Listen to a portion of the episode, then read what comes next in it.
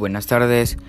Eh, mi nombre es Samuel Betancourt Borda y hoy les voy a hablar de mi apreciación del libro que me tocó del plan lector, que son las, las Palmas del Gueto de Tomás González.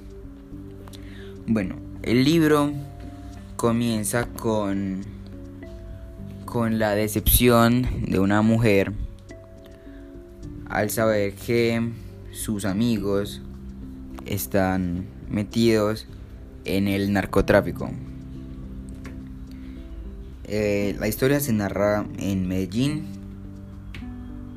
pero cuentan la historia de personas que están en Estados Unidos. Eh, hablan sobre sobre varias personas están metidas en este mundo de narcotráfico. Y entre ellos estaba uno que era de Medellín, pero se fue a vivir a Estados Unidos y se olvidó del español. Entonces al momento de que, lo llamaban para hablar de drogas y, la entrega de ellas, eh, decían groserías y él pensaba que era algún punto para dejarlas las drogas.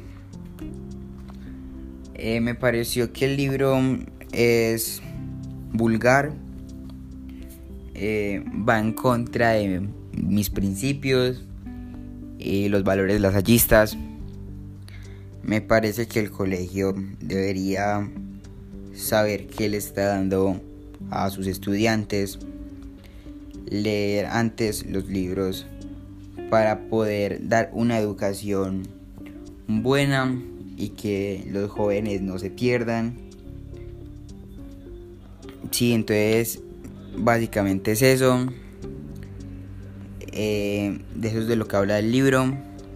El, título de este cuento es Las Palmas del Gueto porque al final de la historia eh, la policía de los Estados Unidos llega eh, le da un tiro en la cabeza al, al jefe del narcotráfico y donde murió había un árbol al que le decían el gueto.